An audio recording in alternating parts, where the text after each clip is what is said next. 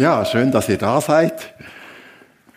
Die Botschaft, Jesus ist auferstanden, die halte ja noch lange nach, nach diesem Sonntagmorgen, wo das geschehen ist. Und wir tauchen heute in eine ganz spannende Geschichte ein, die uns das einfach noch einmal vor Augen führt, dass da wirklich geschehen ist. Aber auch in dieser Geschichte, da gibt es so einige Wendungen, die völlig unerwartet sind. Denkt, wow, was läuft da wirklich ab? Also es war ja so, an diesem ersten Tag der Woche, als Jesus auch verstanden ist, war eine Verwirrung. Die Jünger waren verwirrt, einige Frauen haben da Dinge erzählt, die sie nicht glauben konnten. Äh, und so nach und nach lichtete sich der Nebel. Und nach 40 Tagen, als sich dann Jesus verabschiedet hat von seinen Jüngern, in der Zwischenzeit immer wieder kam es zu Begegnungen, da waren sie völlig überzeugt und wussten, ja, Jesus ist wirklich auferstanden. Sollen doch die anderen glauben, was sie wollen, der Lüge der Wachmannschaft, er sei gestohlen worden oder was auch immer da herum erzählt wird. Das ist uns egal. Wir wissen zutiefst, Jesus ist auferstanden. Wir haben ihn selbst erlebt. Er ist uns begegnet. Und wenn wir so jetzt in diese Geschichte hineinblicken, wie Jesus den Jüngern begegnet ist, dann öffnen sich für uns wie zwei große Türen. Und wir werden diese Türen heute durchschreiten. Und ich wünsche mir, dass wir das einfach ganz neu entdecken, was da wirklich dahinter steckt. Die Nachfolger von Jesus sind ja in, der, in, dem Glauben stecken geblieben. Mit dem Tod von Jesus ist alles aus. Also Jetzt geht es nicht mehr weiter. Wir haben erwartet, dass Jesus jetzt die Herrschaft antritt, dass er eben der Messias ist, das Volk Israel wiederherstellt, uns von den Römern befreit. Das war ihre Erwartungen, das war so in ihrem Kopf festgesetzt und sie wichen nicht davon ab, dass da irgendwie etwas ganz anderes jetzt kommt. Als Jesus gestorben war, da war ihre Hoffnung völlig zerschlagen. Also war alles weg. Ihre ganze Hoffnung, es kommt jetzt besser im Leben, ist zusammengestürzt wie ein Kartenhaus. In dieser Geschichte, es ist die Geschichte, wo zwei Jünger unterwegs waren, eben an diesem Sonntagmorgen, als sie da gehört haben, da ist etwas Spezielles geschehen, war sie unterwegs nach Emmaus, von Jerusalem nach Emmaus, das sind vielleicht zwei, drei Stunden Fußmarsch. Und da kommt ja dann Jesus und begegnet ihnen und sie erzählen dann ihren ganzen Frust und dort steht dieser Satz. Wir hatten gehofft.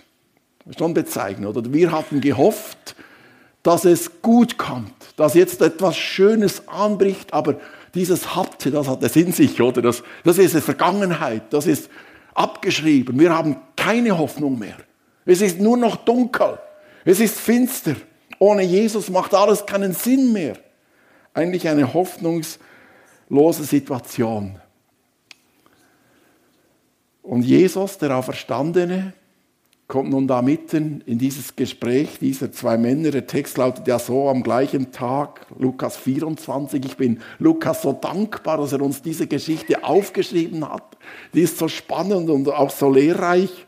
Er sagt hier Lukas 24 ab Vers 13, da waren zwei Jünger mit unterwegs, also Jünger von Jesus nach Emmaus etwa elf Kilometer von Jerusalem entfernt. Auf dem Weg sprachen sie über alles, was geschehen war. Also über die Verhaftung von Jesus, wie das alles ablief, der Tod von Jesus und daneben dieses Gerücht, da ist etwas am Grab geschehen, wir können das nicht einordnen. Sie haben darüber gesprochen.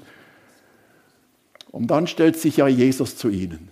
Also die waren da unterwegs am Laufen. Der Text sagt, sie haben miteinander gesprochen. Dort stehen zwei Begriffe in, in, in der Ursprache, die sagen, die haben diskutiert oder sogar gestritten. Also die waren, die, die, die waren wahrscheinlich nicht klar, oder? Und jeder hatte seine Meinung, ja, was machen wir jetzt warum ist das geschehen oder hätten wir anders etwas anders machen können oder hat vielleicht Jesus sich falsch, ich weiß nicht, was sie diskutiert haben, auf jeden Fall haben sie da diskutiert und so und, und dann kommt Jesus, der Auferstandene. Und es war so üblich, dass man dann Gruppen gebildet hat, wenn man unterwegs war und sind dann mit Jesus, also Jesus hat sich ihnen einfach angeschlossen. Aber da heißt, Gott hat ihre Augen gehalten, aber sie haben ihn nicht erkannt. War einfach ein, auch ein, ein, einer, der unterwegs war, ein ganz normaler Mann. Aber ihn nicht erkannt. Und es ist spannend, wie Jesus sich verhält. Also die diskutieren über ihre ganze Hoffnungslosigkeit, dass sie nicht verstehen können, was da herumgesprochen wird von diesen Gerüchten, was am Grab geschehen ist und so, diskutieren darüber und jetzt steht Jesus, der Auferstandene, neben ihnen. Und die Frage ist, was macht jetzt Jesus, oder? Was würden wir erwarten? Also ich würde erwarten, dass er sagt, hallo, ich bin da, ich bin der Auferstandene, schaut einmal. Euer ganzes Gerede ist totaler Unsinn. Aber Jesus macht es nicht so. Das ist ja überhaupt das Spannende nach der Auferstehung. Der Vorgang, wie Jesus sich seinen Jüngern offenbart, oder einfach, wo es klar wurde, ich bin auferstanden. Wir denken, ja, also, das hätte ganz anders laufen sollen, oder? Also, Jesus, der Auferstandene, macht eine riesige Auferstehungskonferenz in Jerusalem.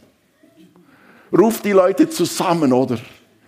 Und dann steht er auf der Bühne und sagt, ich bin auferstanden, ich bin da, ich habe den Tod überwunden, schaut mal her. Und die riesige Auferstehungskonferenz begreift, ja, er ist auferstanden. Das wäre doch so, habt ihr nicht den Eindruck, das wäre auch ein gutes Vorgehen gewesen, oder? Allen klar geworden. Der Pilatus wäre da gesessen, oder? Der Herodes, der Hohe Rat, alle sitzen da an der Konferenz und Jesus steht da auf der Bühne, ich bin auferstanden. Aber es ist nicht so abgelaufen. Überhaupt nicht. Sondern auf eine ganz spezielle Art. Und ich glaube, das hat einen tieferen Sinn. Und diese Geschichte von diesen zwei Männern, die da jetzt eben diskutieren über den Tod von Jesus, ihre ganzen Frust dann erzählen, Jesus gibt sich ihnen nicht zu erkennen. Er, er, verstellt sich sogar. Also man hat schon den Eindruck in dieser Geschichte, er führt jetzt diese zwei Männer ein bisschen hinters Licht. Er fragt, wir würden fast sagen scheinheilig, was ist dann in Jerusalem geschehen? Wie wenn er es nicht wüsste. Und die sind ganz erstaunt. Gibt es jemanden in Jerusalem, der das nicht mitbekommen hat? Das kann doch nicht sein. Und da sind sie schon erstaunt, schauen ihn an, was? Du weißt das nicht. Und Jesus, nein, erzählt mal.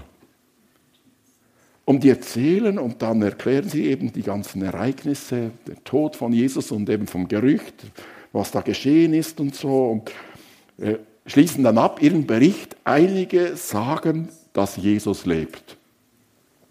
Das haben sie jetzt so diesem Fremden hier, aus ihren Augen Fremden erzählt, dass Jesus lebt. Und Jesus steht einfach daneben und hört sich das einfach mal an. Was sie da erzählen, ihre ganze Vorstellung und dass sie das nicht glauben können. Immer noch tief gefrustet. Sie, es steht im Text auch, da blieben sie traurig stehen. Also, sondern Jesus gefragt hat eben, was ist geschehen. Es ist schon ah, konnten gar nicht mehr weiterlaufen vor Trauer. Waren so schockiert und es kommt das noch einmal hoch und sie erzählen es ihm, offenbar im Stehen, so, so innerlich ergriffen waren sie immer noch von dieser Traurigkeit. Hier kommt zum Ausdruck, sie haben Jesus nicht geglaubt. Das ist schon bezeichnend. Das bewegt mich. Jesus sagt ihnen dann, er hat sich noch nicht zu erkennen gegeben, warum seid ihr so schwer vom Begriff? Warum seid ihr so unverständig? Warum fällt es euch so schwer, alles, an alles zu glauben, was die Propheten vorausgesagt haben? Also jetzt kommt, weißt du schon, auf das Alte Testament, dass die Voraussagen, kommen wir darauf noch. Aber er tadelt sie und sagt, das kann doch nicht sein, dass ihr das nicht glauben könnt. Ja was? Jesus hat mehrfach, als er mit den Jüngern unterwegs war, ihnen erklärt, ich werde nach Jerusalem gehen, ich werde dort sterben und ich werde am dritten Tag auferstehen. Klipp und klar. Eine der schönsten Stellen, die das äh, berichtet, ist Matthäus 16. Da war Petrus anwesend, äh, der Wortführer, nachdem Jesus fragte, was sagen die Leute, wer ich bin? Caesarea Philippi war das. Das ist ein spezieller Ort. Dort haben die Römer die, eine ganze Galerie von Götzendiensttempel aufgebaut, eine Felswand, überall Nischen von Götzen, die sie verehrt haben. Und an dieser Stelle fragt Jesus, was sagen die Leute, wer ich bin? Sag, ja, eine Elia und, und was auch immer und ein alter Prophet. Und dann fragt Jesus, und was glaubt ihr? Und dann sagt Petrus, du bist Christus, der Sohn des lebendigen Gottes. Kommt dieses Bekenntnis? Jesus lobt den Petrus, gibt eine Verheißung und dann sagt Jesus ganz offen, so sagt es der Evangelist Matthäus, da sprach Jesus ganz offen mit seinen Jüngern darüber, dass nach Jerusalem gehen musste, um was ihn dort erwartet. Er würde durch die Hand der Ältesten, der oben Priester und Schriftgelehrten vieles erleiden müssen. Er werde getötet werden und am dritten Tag auferstehen. Also im Detail sagt Jesus ihnen das alles voraus, auch die Auferstehung. Okay, Petrus, ein Beispiel dann. Nein, nein, das kann nicht sein. Da kam ja eine ganz scharfe Zurechtweisung von Jesus, nachdem äh, Petrus gesagt hat, also das darf nicht geschehen. Und Jesus hat ihn dann unglaublich scharf zurechtgewiesen. Aber das ist eine Stelle, und da gibt es mehrere Stellen, wo Jesus sehr klar darüber gesprochen hat. Ich werde auferstehen. Und die haben es nicht geglaubt. Also ich weiß nicht, wie es Jesus wirklich ergangen ist. Ich denke, eigentlich hätte Jesus erwarten können, dass sie, nachdem er gestorben ist, begraben wurde. Er wusste ja, wo das, sie wussten ja, wo das Grab war einfach zum Grab hingepilgert sind. Also all die Jesusgläubigen, die, die elf Jünger und, und der erweiterte Kreis vor dem Grab, seit Freitag oder? Und dann abzählen. Erster Tag. Wir wissen, drei Tage hat er gesagt. Zweiter Tag. Die Wache steht da oder schaut da diese Gruppe an. Und die schauen die Wachen an und sagen, ja, so blöd, ihr könnt abziehen. Die Wachen denken, ja, das ist auch ein blöder Job, wir müssen da einen toten Juden bewachen, Wanderprediger, was soll das? Wir haben schon Schwerverbrecher bewacht, Kriegsgefangene bewacht, aber einen Toten, so ein Unsinn. Aber da muss doch diese Gruppe stehen, oder? Und die Tage abzählen, einer Tag, zwei Tage, er hat gesagt, am dritten Tag, dritter Tag so wie wir Jesus kennen, wird das gleich am Anfang gesehen. Also am Morgen ja, müssen wir wirklich wach sein am Morgen. Und jetzt geschieht es dann, jetzt öffnet sich dann das Grab. Er hat gesagt, ich werde auch verstehen. Das hätten wir doch erwarten können, oder? Das wäre Glaube gewesen. Dass sie Jesus geglaubt haben. Ja, du wirst auferstehen. Aber das haben sie nicht gemacht. Da war niemand, Jesus kam aus dem Grab. Die einzigen, die das mitbekommen haben, ist die Wachmannschaft. Die Jünger waren irgendwo versteckt. Frühmorgens kamen da die Frauen, aber auch nicht mit dem Glauben, er sei ja verstanden, hatten immer noch ihre Salben dabei, um den Leichnam einzubalsamieren. Auch kein Glaube, oder? Kein Glaube an die Auferstehung. Nichts. Ja, das ist erstaunlich. Und jetzt führt Jesus diese Menschen, die so in einer falschen Vorstellung gelebt haben, so fix, Jesus wird einfach das Reich Israels wiederherstellen. Jetzt waren so gefangen, dass sie mit dem Tod nichts anfangen konnten und alles andere vergessen haben. Und jetzt führt sie Jesus auf den Weg des Glaubens zurück, wieder zum Glauben. Spannend. Und wie er das macht, das finde ich einfach faszinierend. Hier ein Beispiel bei diesen Jüngern und das Ganze wiederholt sich dann ein zweites Mal im erweiterten Kreis. Also Jesus hört sich das an, sie erkennen ihn immer noch nicht. Und dann fängt er ein Bibelstudium mit ihnen an. Nun, er hatte keine Bibel zur Hand, er kannte sie auswendig. War auch ein bisschen kompliziert damals, die, das ganze Alte Testament mitzutragen. Das wäre zu schwer gewesen, all diese Rollen. Aber er kannte sie auswendig. Aber das, was jetzt kommt, ist ein Bibelstudium. Da heißt es, und da äh, finden wir drei Begriffe. Da erklärt er ihnen in der ganzen Schrift alles, was sich auf ihn bezog. Er fing an bei Mose und ging durch sämtliche Propheten. Da stehen drei Begriffe. Schriften, Propheten und dann Mose. So haben die Juden das Alte Testament eingeteilt. Das hatte drei, oder hat drei Teile bei den Juden. Das ganze Alte Testament, diese 39 Bücher, die wir kennen, das ist das Gleiche. Die haben sie eingeteilt in die Tora, das waren die fünf Bücher Mose, dann in die Schriften, Nebin und dann die Propheten, Keptubin. Das waren diese drei Teile, aber nie anders zusammengesetzt als bei uns mit den Propheten und Königsbüchern und so weiter. Das macht jetzt keine Rolle, aber es waren alle 39 Bücher in diesen drei Bezeichnungen. Die Apokryphen waren aber nicht dabei. Mit anderen Worten, Jesus hat hier die damals ganze Bibel in die Hand genommen, bildlich gesprochen Übrigens, ich fühle mich heute ein bisschen entwaffnet. Ich habe meine Lieblingsbibel in Reparatur. Ist so zerlesen und so auseinandergefahren, dass ich endlich den Entschluss fasste, sie einen professionellen Buchbinder in die Hand zu geben. Und bin gespannt, was zurückkommt. Ich freue mich schon darauf. Aber Jesus hatte die Bibel in der Hand, beziehungsweise natürlich im Kopf. Und jetzt geht er die Schrift durch. Das heißt, er legt ihnen wirklich von Anfang bis zum Schluss die, das ganze Alte Testament durch. All die Stellen, die bezeugen, was mit dem Messias geschehen wird. Auch die ganze Leidensgeschichte, die Erniedrigung und natürlich die Erhöhung. Also macht ein Bibelstudium mit ihnen und erklärt ihnen, das ist das Fundament. Da könnt ihr nachlesen. Das, was jetzt geschieht, das ist Gottes Plan. Das hat Gott so geplant. Glaubt es? Ich greife jetzt etwas vor in diese Geschichte. Diese zwei Männer sprangen dann, als sie Jesus erkannten, später sofort zurück nach Jerusalem oder boah, im Laufschritt wahrscheinlich kamen dann zu den anderen.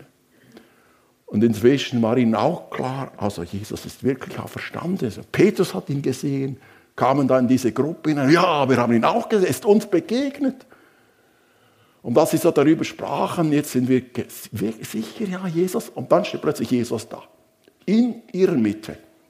So schließt Lukas die Auferstehungsgeschichte ab. Diese beiden Männer, die da unterwegs sind und wie sie dann zu dieser Gruppe kommen, der Jünger, und dann wie Jesus in ihrer Mitte steht. Und jetzt kommt genau das Gleiche. Jetzt macht Jesus mit diesem Kreis, der jetzt da zusammen ist, wieder ein Bibelstudium. Die beiden müssen sich das noch einmal anhören. Er sagt, er geht die Schrift durch, von Mose, Nebin, Keptubin, diese drei Teile werden erwähnt am Schluss dieser Geschichte und er zeigt wieder durch die ganze Schrift hindurch, das steht über mich geschrieben. Da könnt ihr es nachlesen. Das ist das Fundament. Ihr dürft glauben, Gott hat einen Plan. Und dieser Plan läuft daraus hinaus, dass etwas ganz Gewaltiges geschehen ist durch den Tod und die Auferstehung von Jesus. Ich finde das spannend, dieses Vorgehen von Jesus. Ich glaube, das hat uns etwas zu sagen. Jesus hätte ja schon einfach sagen können, schaut einmal, ich, ich bin jetzt einfach da, ich bin darauf verstanden, er glaubt es. Aber dieser, dieser starke Verweis auf die Schrift und die Bibel, das beeindruckt mich. Ich glaube, die Bibel, wir kommen nicht von der Bibel los, sie bleibt das Fundament unseres Glaubens. Sie führt zum Glauben und sie erhält uns im Glauben. Nicht unsere Gefühle, nicht irgendetwas, sondern es ist die Schrift, es ist die Bibel, wo das bezeugt wird, wo wir diesen roten Faden der Geschichte Gottes sehen und natürlich für uns jetzt viel weiter noch. Und wie Jesus hier es den Jüngern klar macht, das ist das Fundament. Wir können Jesus nicht von der Bibel lösen. Das geht nicht. Das gehört zusammen. Wenn wir der Bibel glauben, dann glauben wir Jesus. Und wenn wir Jesus glauben, dann glauben wir der Bibel. Da lässt sich nichts dazwischen schieben. Vielleicht habt ihr die Aussage auch schon gehört. Ja, wir glauben an Jesus und nicht an die Bibel. Ja, an welchen Jesus dann? Das das gehört so untrennbar zusammen. Und das führt zum Glauben, das führt auch uns zur Gewissheit. Und jetzt öffnen wir hier das erste Tor, das große Tor, das sich hier öffnet. Als Jesus so mit den Jüngern sprach, ähm, heißt es dann in diesem Text, äh, später, als dann Jesus sich verabschiedet hat, sich zu erkennen gab, und dann plötzlich war er nicht mehr da, brannte nicht unser Herz, als er mit uns sprach. Das gefällt mir so. Also, die haben etwas gespürt. Da, da wurde es ihnen warm ums Herz. Da steht wirklich dieser Begriff brennen, Herz und brennen. Also da ist innerlich etwas abgelaufen. Und manchmal denke ich, oh, wenn wir das immer wieder erfahren dürfen. Ich, sinniere manchmal darüber, wenn immer so wird gewünscht, eine attraktive Gemeinde zu sein. Denke ja, was ist attraktiv? Wird uns vielleicht vorgemacht, ja, alles muss perfekt sein und auf der Bühne eine Riesenshow oder und so, alles durchgestellt, alles Profis und so. Ich, ich, ich weiß nicht. Muss das sein? Müssen wir so viel Kraft investieren? Und, und es geht ja gar nicht als kleinere Gemeinde. Und, äh, und denke ich, eigentlich, das macht es nicht aus. Ich glaube, das ist nicht der Punkt, sondern der Punkt ist, ob Jesus da ist, reden kann, wirken kann, dass das geschieht, dass es warm wird im Herzen. Da merkt man, da fühlt man sich wohl, oder?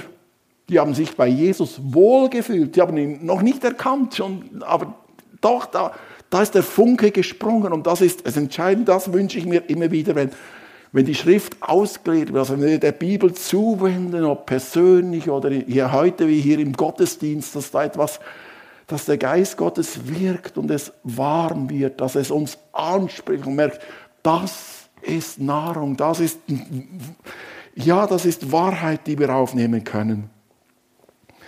Und jetzt das Vorgehen von Jesus zurück zu seinem Vorgehen. Er gibt sich so sanft zu erkennen. Ähm, ich bin es.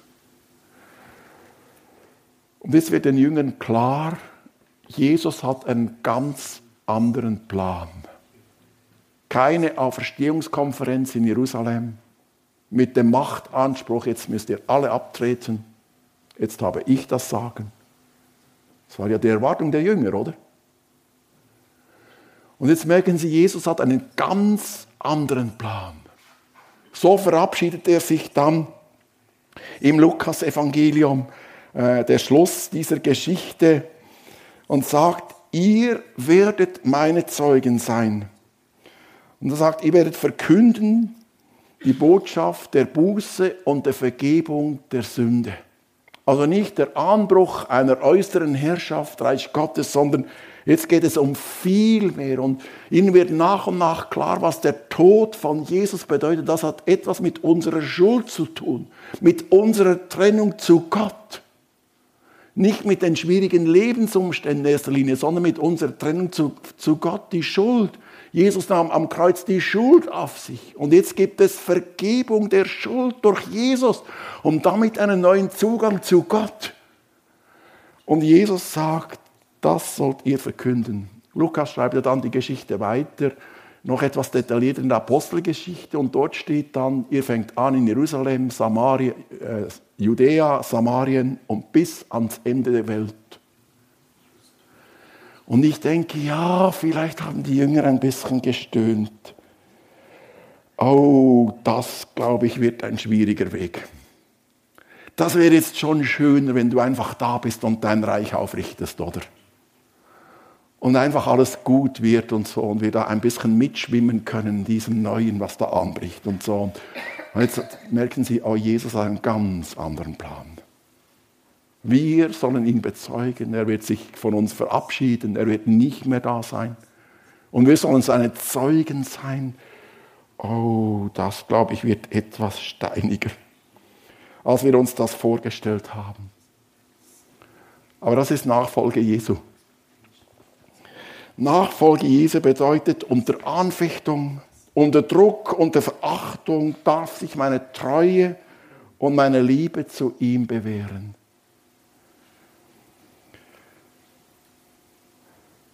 Das war das Neue. Und wisst ihr, wir schauen auf die Vollendung. Da begann dann der Start der Gemeinde Jesu. Jetzt Pfingsten wurde es dann völlig klar, oh, da ist das wirklich das ganz Neue.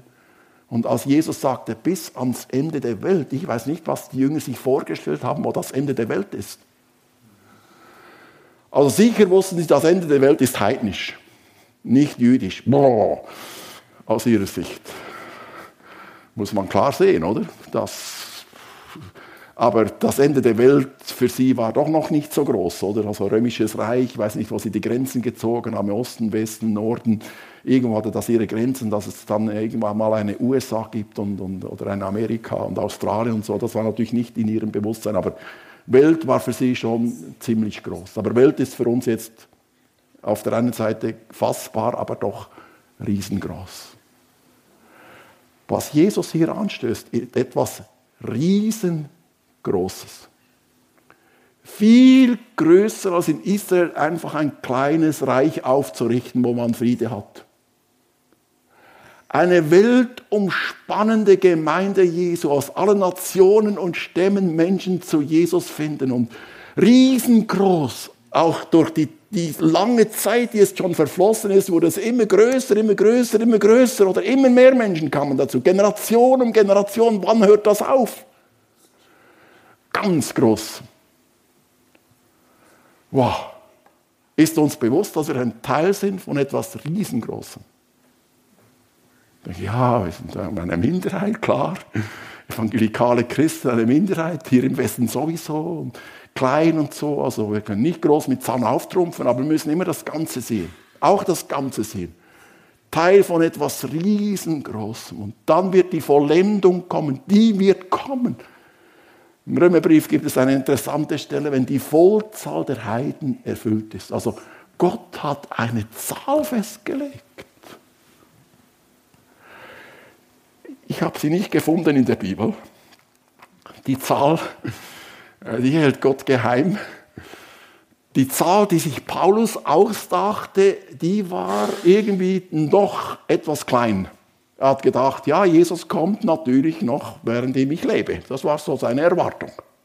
Und jetzt evangelisiere ich der damaligen Welt, eben römisches Reich, führe viele Menschen zum Glauben und wow, eine große Zahl, oder? Ein paar tausend oder ein paar hunderttausend, weiß nicht, aber inzwischen ist die Zahl dermaßen groß geworden, oder? Auch durch die Entwicklung der Weltbevölkerung riesengroß, aber eines Tages wird es erfüllt sein. Und dann wird Gott sein Reich anbrechen lassen. Und da führt Jesus sie ganz sanft einfach hin und sagt, schaut einmal, da kommt jetzt etwas Neues. Und er führt sie auf diese Spur von diesem Neuen. Und jetzt stoßen wir noch ein zweites Tor auf. Was kommt dann, wenn die Zahl der Menschen, die zu Jesus finden, erfüllt ist. Und da leuchtet schon etwas auf in dieser Begegnung nach der Auferstehung Jesu, wie er seinen Jüngern begegnet ist. Sie lernen etwas kennen, das sie bis jetzt nicht gekannt haben. Es war so, als sie dann zusammen waren, diese Gruppe hier, als die zwei zurückkamen von ihrem Ausflug und auch erzählt haben, wir sind Jesus begegnet. Und dann kommt Jesus ja in ihre Mitte. Jetzt steht er da. Keine Tür hat sich geöffnet, kein Dachluke, nichts. Er war einfach da. Und die sind so erschrocken. Einmal mehr, das war wirklich übernatürlich, oder? Ein Geist, das muss ein Geist sein und so. Und dann Friede mit euch. Also fing an, Jesus an zu sprechen. Und jetzt kommt etwas ganz Spannendes. In diesem Text hier Er sagt, schaut einmal, ein Geist hat nicht, und jetzt kommen zwei Begriffe, Fleisch und Knochen. Also die stehen wirklich im Urtext. Fleisch und Knochen. Ich aber habe Fleisch und Knochen. Oh, wie sollen wir das verstehen? Jetzt war plötzlich da, oder? Nur ein Geist kann einfach durch die Mauern hindurchgehen. Und er sagt, ich habe Fleisch und Knochen. Schaut mich an, ihr könnt mich berühren, das ist Materie, die ihr berührt. Und dann gibt Jesus noch einen drauf und sagt, habt ihr etwas zu essen? Ja, haben Fisch.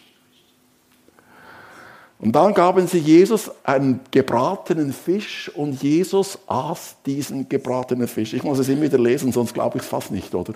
Also nicht, weil ich jetzt nicht ein Fischliebhaber bin, aber einfach, dass Jesus einen Fisch gegessen hat mit diesem Auferstehungskörper. Hier leuchtet etwas auf, das auch uns erwartet. Diese Türe. Wer werden wir einmal sein? Unser Leben hier ist begrenzt, ist zeitlich begrenzt. Das Leben der Jünger war zeitlich begrenzt. Ja, was kommt danach? Und hier ist die Antwort, die dann im Neuen Testament ausgebreitet wird, noch tiefer erklärt wird. Wir werden ein neues himmlisches Leben bekommen. Wir kennen hier diese Materie, oder? Der Schöpfungsbericht sagt, wir sind aus der Erde gemacht worden. Materie, die wir kennen, oder? Das ist das, was wir kennen. Es gibt aber eine himmlische Materie. Die kennen wir nicht. Die ist uns noch unbekannt. Aber das ist auch Materie. Das macht Jesus hier vor. Nur etwas völlig Neues. Von einer völlig anderen Qualität. Das können wir uns noch gar nicht vorstellen, welche Qualität das ist. Himmlische Qualität. Und hier leuchtet etwas auf vom Kommenden, vom dem Bleibenden, das Jesus für uns erwirkt hat etwas ganz Gewaltiges. Und die Jünger begegnen das, diesem Neuen auf das, das erste Mal. Und diese Geschichte ist für mich so spannend, wenn wir darüber nachdenken, ja, wer, wer, wie wird es einmal sein im Himmel? Das wird, von, das wird Leben sein von einer Qualität, die wir uns jetzt hier nicht ausdenken können, weil wir es einfach nicht kennen. Wir haben hier einfach andeutungsweise, was da kommt. Das ist ganz Gewaltiges. Und das macht Mut. Denkt, wisst ihr, das ist für uns jetzt auch noch unvorstellbar. Dass das anbricht, dass es eine Verstehung gibt, dass wir dann im Himmel sein werden. So wie für die Jünger die Auferstehung damals unvorstellbar war. Die haben nicht geglaubt. Und Jesus muss sie dann zum Glauben führen. Und ich sage mir, okay, das erste ist eingetroffen. Die ersten Voraussagen der Bibel sind alle eingetroffen. Tod Jesu, Auferstehung, alles schon im Alten Testament aufgeschrieben. Und jetzt steht ganz viel in der Bibel geschrieben, was noch kommen wird. Die Wiederkunft Jesu, unsere Auferstehung, neuer Himmel, neue Erde und, und, und. Und jetzt möchte ich die Haltung einnehmen und sagen, das glaube ich jetzt. Das glaube ich jetzt. Wenn das erste wahr ist, und sich erfüllt hat, dann wird auch das zweite wahr sein und sich genau erfüllen. Also ihr seht, diese Ostergeschichte, die hat es in sich. Wie Jesus da gehandelt hat, gewirkt hat und so. Ich finde das so spannend. Äh, und wir entdecken da ganz viele Wahrheiten. Die Schrift als Grundlage unseres Glaubens.